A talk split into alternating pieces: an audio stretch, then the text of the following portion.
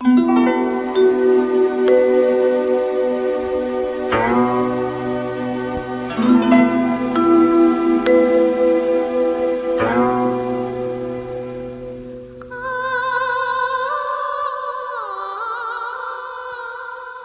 谈不说《红楼梦》，读尽诗书也枉然。欢迎走进猫哥祥说《红楼梦》，我们一起品味中国古典小说的巅峰之作。好，我们看到贾琏和贾蓉一起回来的时候呢，贾蓉呢出了个坏主意，让贾琏去偷偷的买一栋房子，把尤二姐娶过去。那现在到了宁国府呢，贾蓉给贾琏创造机会，让贾琏独自进去见尤老娘、尤二姐、尤三姐。贾琏进入宁府，早有家人头儿率领的家人等请安，一路尾随至厅上。贾琏一一的问了一些话，不过是斥责而已，就是他哪有真正的来管这个事儿啊？就是随便问问，命家人散去，好叫不要跟着我了，你们散了吧。你们要跟着我，我怎么办我的事儿？是不是？独自往里面走来。原来贾琏、贾珍素日亲密，又是兄弟，本无可避忌之人，自来是不等通报的。也就是贾琏平常到贾珍这个地方来呢，他们是兄弟，不需要等先敲敲门，告诉一声再进来，他直接就走进去了。走到上房，早有廊下伺候的老婆子打起帘子，让贾琏进去。贾琏进入房中一看，只见南边炕上只有尤二姐带着两个丫鬟在一处做活儿。啊，南边那个炕上，尤二姐还有两个丫鬟在那做针线，却不见尤老娘和尤三姐。好机会吧？尤老娘不在，尤三姐不在，是不是？贾琏忙上前问好，相见，尤二姐含笑让座。你看，一个女的，她再怎么样，她也不能够表现得太大方，于是含笑让座。啊，古代的女子要求笑不露齿，这个你听说过没有？听说过。笑可以笑啊，牙齿不能露出来啊。咱们现在还要说露八颗牙啊，是吧？那个时候一个都不能露啊。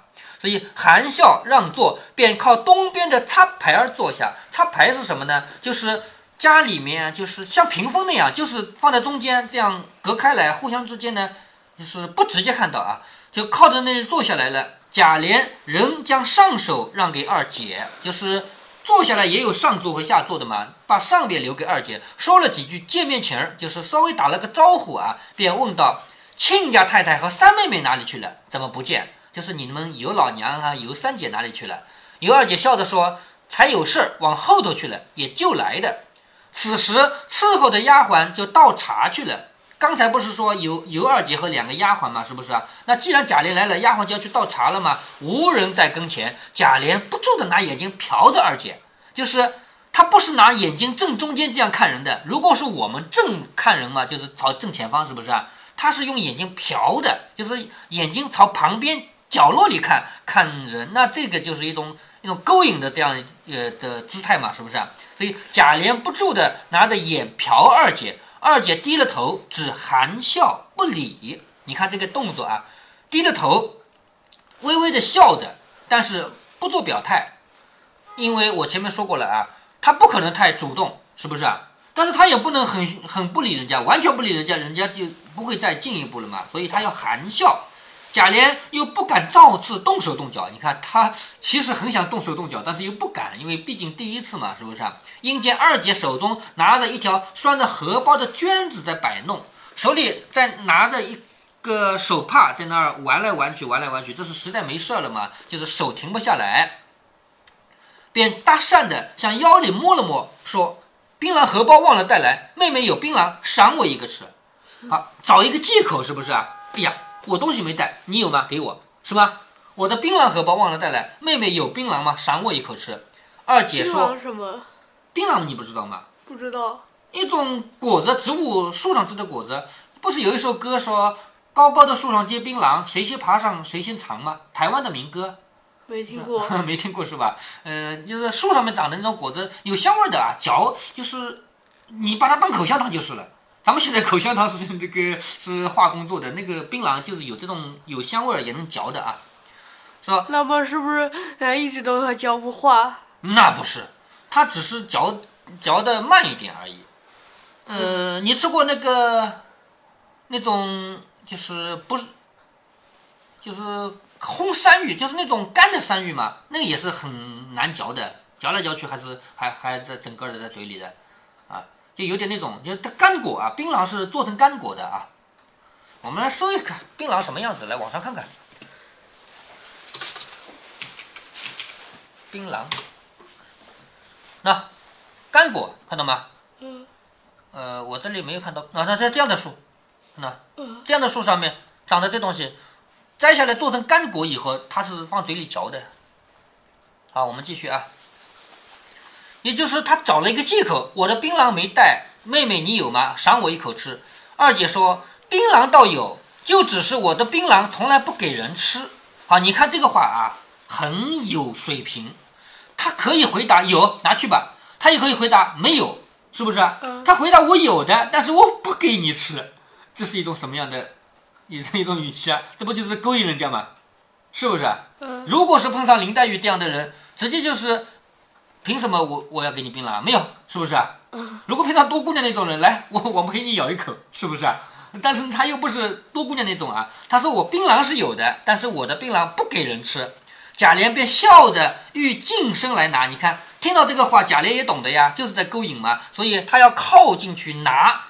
二姐怕别人看见不雅，便连忙一笑撂了过来。就是万一他到我身上来拿，那个多难看啊！就直接把自己的槟榔扔过去了。贾琏接在手中，都倒了出来。你按理说从里面拿一个吃吃就好了，干嘛要全部倒出来呢？你看他干什么啊？都倒出来以后，捡那个半块吃过的放在嘴里吃了，就是别人咬掉一半的那个半个，那肯定是尤二姐咬的，是不是啊？他为什么要捡尤二姐咬掉半个的那个放到嘴里吃呢？就像呃把呃哪渣子吐在 贾蓉脸上，贾蓉舔掉了。哎，对，跟一口吐在贾蓉脸上，贾蓉舔了吃了是一个道理啊。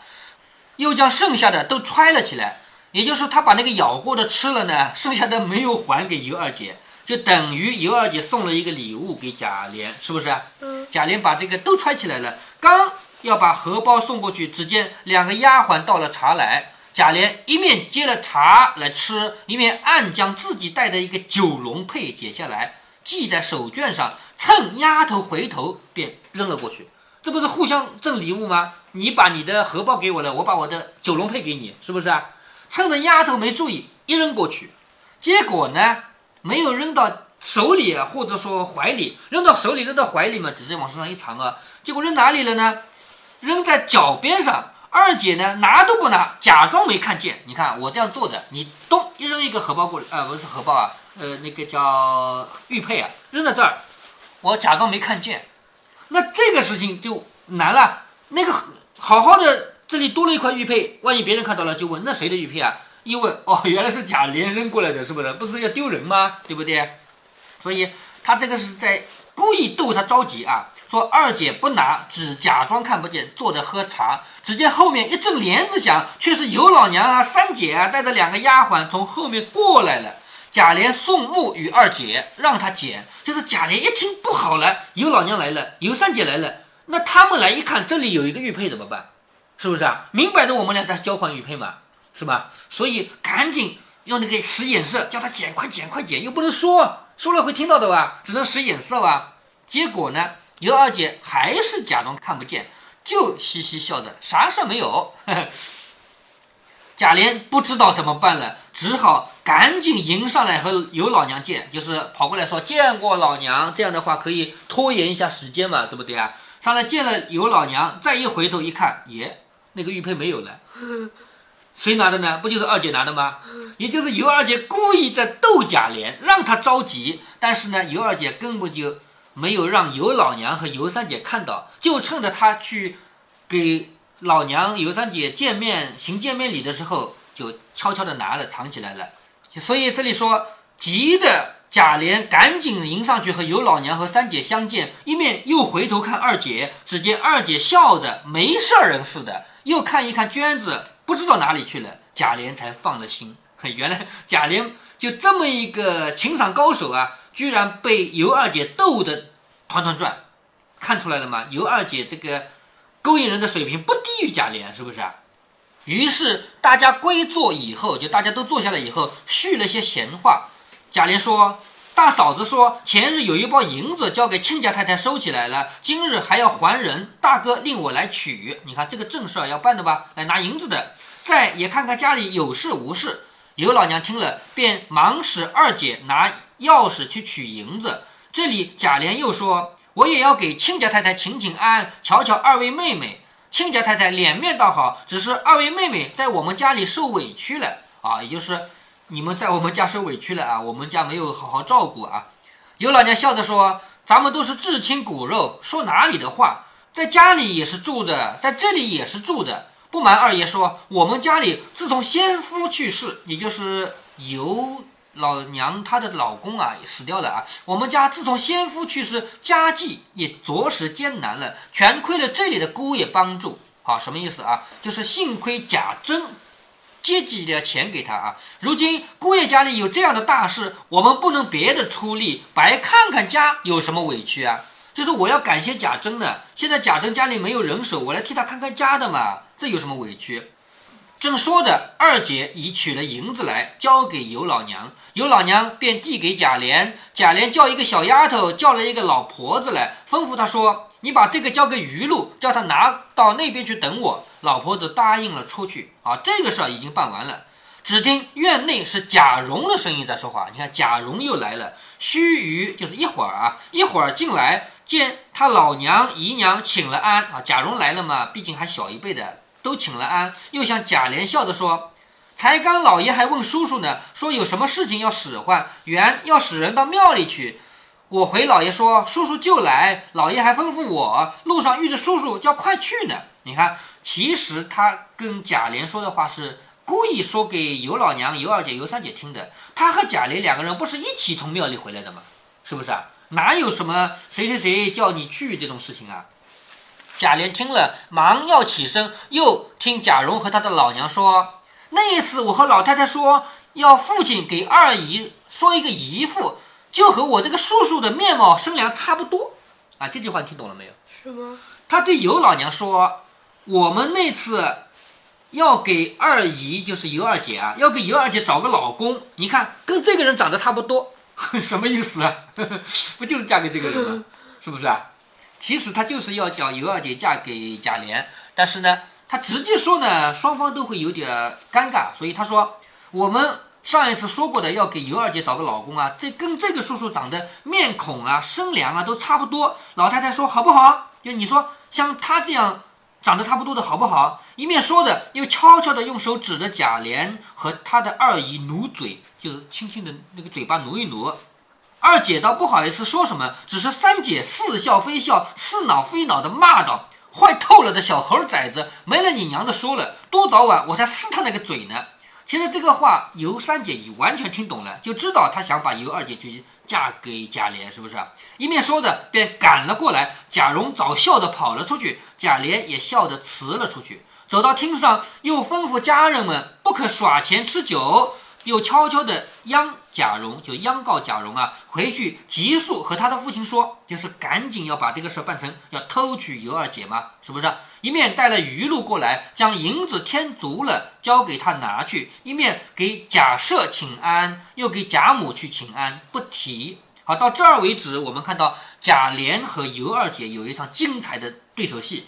可以看出，贾琏这个人是一个浪荡子啊，到处勾引人家、勾女的。但是尤二姐也不是什么好人啊，她也会勾引人啊，看出来高手对招了吗？却说贾蓉见余禄跟了贾琏去取银子，自己没有事儿，便人回里面和他两个姨娘调戏一回。你看，等到贾琏走了，贾蓉自己又来了，又要跟两个姨妈来胡闹一回啊。他们就是全部是这种乱七八糟的关系啊。方起身至晚到寺，就是到了寺庙里啊，见了贾珍，回说银子已经交给余禄了，老太太已经大愈了，就是老太太的病啊已经好了，如今已经不服药了。说毕，便趁将路上贾琏要娶尤二姐做二房的事情说了，又说如何在外面买房子住，不让凤姐知道。说此时总不会是为了子嗣艰难起见，就是。现在之所以让贾琏去娶尤二姐，是因为贾琏没有儿子，为这个事情才办的，为的是二姨是见过亲上加亲，比别处不知道的人家说来的好。就是既然贾琏没有儿子，一定要娶一个小老婆，那娶尤二姐最好呀，大家都是亲戚啊，亲上加亲啊，是不是啊？比那个不认识的人要好吧？所以二叔再三央我，二叔再三央求我对父亲说，只不说是他自己的主意，其实这个主意都是贾蓉自己出的吧？但是他现在能这么说吗？对吧？他说这是叔叔的意思，叔叔要这么做的。贾珍想了想，笑着说：“其实倒也罢了，只不知你二姨心中愿意不愿意。”就是贾珍的意思，如果二姐愿意呢，也就行了。明日你先去和你老娘商量，叫你老娘问准了你二姨，再做定夺。也就是说，只要有老娘同意，这个事儿就搞定了。于是又教了贾蓉一篇话，便走过来将此事告诉了尤氏。尤氏却知此事不妥，尤氏知道这个事情不好办。因而极力劝止，无奈贾珍主意已定，素日又是顺从惯了的，尤氏不是一向都顺从贾珍吗？前面我们就看出来了，是不是？况且他与二姐本非一母，不便生管，因此只得由他们闹去了。尤氏是知道这个事不好办的，但是两个原因，一个原因是他本来就只听贾珍的，第二个原因是。他干嘛要去管那个又不是同爸又不是同又不是同父又不同母的就是妹妹啊？是不是？不用他管吗？到第二天一早，果然贾蓉又进城来见他老娘，将他父亲的意思说了，又添上了许多话。这个添上许多话，肯定是说贾琏怎么怎么好，是不是啊？说贾琏做人又好，现在呢，凤姐姐身子有病，已经不能好了。你看啊，他要安慰这个尤二姐嘛，就说。现在王熙凤身子有病，眼看是好不了了，暂且买个房子在外面住着，过一年半载，等凤姐死了，就接二姨进去做正事。也就是王熙凤一死，尤二姐你就是大老婆了，是不是啊？多好的事儿！又说他父亲如何如何聘，贾琏那边如何如何娶，如何接了你老人家养老。就是对于尤老娘来说嘛，如果这个女婿愿意养她嘛，她也有一个依靠嘛。往后三姨也是那边应了替聘，就是尤三姐以后的婚事呢，也就可以帮她解决了。说的天花乱坠，不由得尤老娘不肯。况且素日全亏了贾珍接济，也就是尤老娘平常就靠贾珍养活的嘛。此时又是贾珍做主来替聘，而且中领不用自己置买，也就是嫁妆谁出啊？嫁妆是贾珍花钱买，等于是贾珍嫁人了。贾就贾珍家的人嫁人了啊！贾琏又是个年轻公子，比张华要强十倍。就贾琏跟张华比，当然好了。那个张华不是穷得一塌糊涂了吗？是不是啊？比张华要强十倍。于是连忙过来与二姐商议。二姐是个水性的人，水性知道吗？什么？水性杨花这个成语见过吗？呃，见过，不认识。不知道什么意思啊？就是今天爱这个男人，明天爱那个男人，不正经的女人叫水性杨花，知道吗？所以尤二姐本来就是个水性的人，这里要弄清楚，尤二姐不是什么干净人啊，她就是这样的人。尤二姐本来是个水性的人，以先乙和姐夫不妥，又常怨恨当时错许张华。什么叫先和姐夫不妥呢？就是他已经跟贾珍乱七八糟了，而且呢，他还恨自己当时居然给指腹为婚。给了张华那个穷小子，所以呢，后来终身就没有依靠了。如今见贾琏有情，况且是姐夫来替他做主的，有何不肯啊？也就点头应允，当下回复了贾蓉，贾蓉也就回了他父亲。你看，这三个人就偷偷摸摸把这个事儿给搞定了。第二天，命人请了贾琏到寺中来，贾珍当面告诉他，有老娘答应这个事儿。贾琏自是喜出望外，赶紧谢贾珍、贾蓉父子不敬，就是要谢这个父子两个。于是两人商议着，使人看房子、打首饰，给二姐置买妆领，就是嫁妆啊，以及新房中要用到的床帐这些东西。不过几天时间，早将诸事办妥，就是买买东西嘛，很快嘛，是不是？已于宁荣街后二里远近的小花志巷内买了一所房子，一共二十余间。你看这房子不小了。二十多间呢，是不是啊？又买了两个小丫鬟，贾珍又给了一房家人，就是那边丫鬟啊。除了买了两个丫鬟以外，贾珍派过去一房人，名叫鲍二。鲍二知道吗？知道。那个鲍二家的，就是跟在王熙凤生日那天跟贾琏偷情的，是吧？这个就是这个鲍二啊，派过去了，夫妻两口。那个现在鲍二又有老婆了，夫妻两口。那现在的鲍二家的就是又娶了一个老婆，这也是鲍二家的嘛，是不是？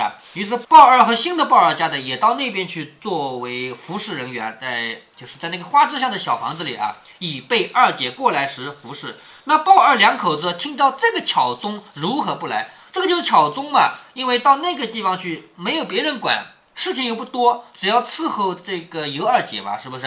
所以他怎么会不来？又使人将张华父子叫来。逼勒着与尤老娘写退婚书，就是逼着张华写退婚。且说张华之祖，张华的爷爷啊，原是黄梁庄头，就是相当于乌敬孝那种人。还记得乌敬孝吗？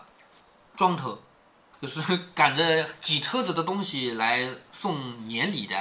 就是这个张华的爷爷也是这种人，后来死了以后，到张华的父亲呢，仍然当的是这个庄头。因与尤老娘的前夫是要好的，所以呢，将张华和尤二姐指腹为婚。后来招了官司，败落了家产，弄得衣食不周。吃穿都成问题了，哪里还娶得起媳妇儿？尤老娘自从那里家嫁出来以后，两家有十多年音信不通。如今被贾琏家人喊来了以后，逼着她跟尤二姐退婚，心中虽不愿意，无奈惧怕贾珍等的试验，就是贾家的势力，他是要怕的嘛，不敢不依，只得写了一张退婚文约。尤老娘予了二十两银子，两家退亲不提。这里贾琏见诸事已妥，遂择了初三黄道吉日，以便迎娶二姐过门。下回分解。好，这一回的回目叫什么？叫优淑女悲啼吴美莹，浪荡子情以九龙配。下一回呢，就是贾二舍。什么叫贾二舍啊？就贾家的老二，不就是贾琏嘛？是不是？贾二舍偷娶尤二姨，偷偷的娶了一个小老婆，就是尤二姨。这个二姐是他的小姨子嘛，就是尤二姨。好，接下来尤三姐私嫁柳二郎，柳二郎是谁？谁？《红楼梦》只有一个姓柳的，啊，不止一个姓柳的，啊，不是男男的就有一个姓柳的。柳香莲。哎，对对对，尤三姐她想要嫁的人是柳香莲啊，就第第六十五回。等等，说男的只有一个姓柳啊，难道女的还有？柳家的呀，那个厨房里的呀，柳五儿啊，是不是啊？今天曹雪芹又向我们展示了他的另一面。他写林黛玉那样的高雅，写起来得心应手；他写多姑娘那样的放荡，写起来也得心应手。现在他又写了一种女性，那就是尤二姐那样的，内心是奔放的，但是表面既不矜持也不放荡，而且收放自如，把贾琏这样的浪荡子玩于掌中。其实，如果不是碰到了王熙凤这样的对手，尤二姐应该还算能混的。或者说，如果发生在现代社会，尤二姐这样的女孩应该是最混得开的，因为用现代的话来说，她最有味道。什么味道呢？男人喜欢的那种味道。其实，男人追求女孩都喜欢有点难度，但又不是太难。女孩如果太矜持了，追了好久都是冷冰冰的，男人就放弃了，改换目标嘛。如果太容易得手了，那又不会珍惜，所以就得折中，像尤二姐这样的。回到《红楼梦》里来，尤二姐的幸福生活即将开始，悲惨命运也即将到来。若以成败论英雄，尤二姐当然是悲惨的。但是她接下来的这几个月，何尝又不是一生中最幸福的日子？同时，何尝又不是贾琏一生中最幸福的日子？如果您觉得猫哥的读书分享有益有趣，欢迎您点击订阅，这样您将在第一时间收到猫哥的更新提醒。如果您有什么要对猫哥说的，不管是赞还是批评，不管是提建议还是唠唠嗑，欢迎您在喜马拉雅平台留言。我说的是喜马拉雅平台。如果您在其他平台听到猫哥想说《红楼梦》，那是别人替我转发过去的，您在那边留言我看不见。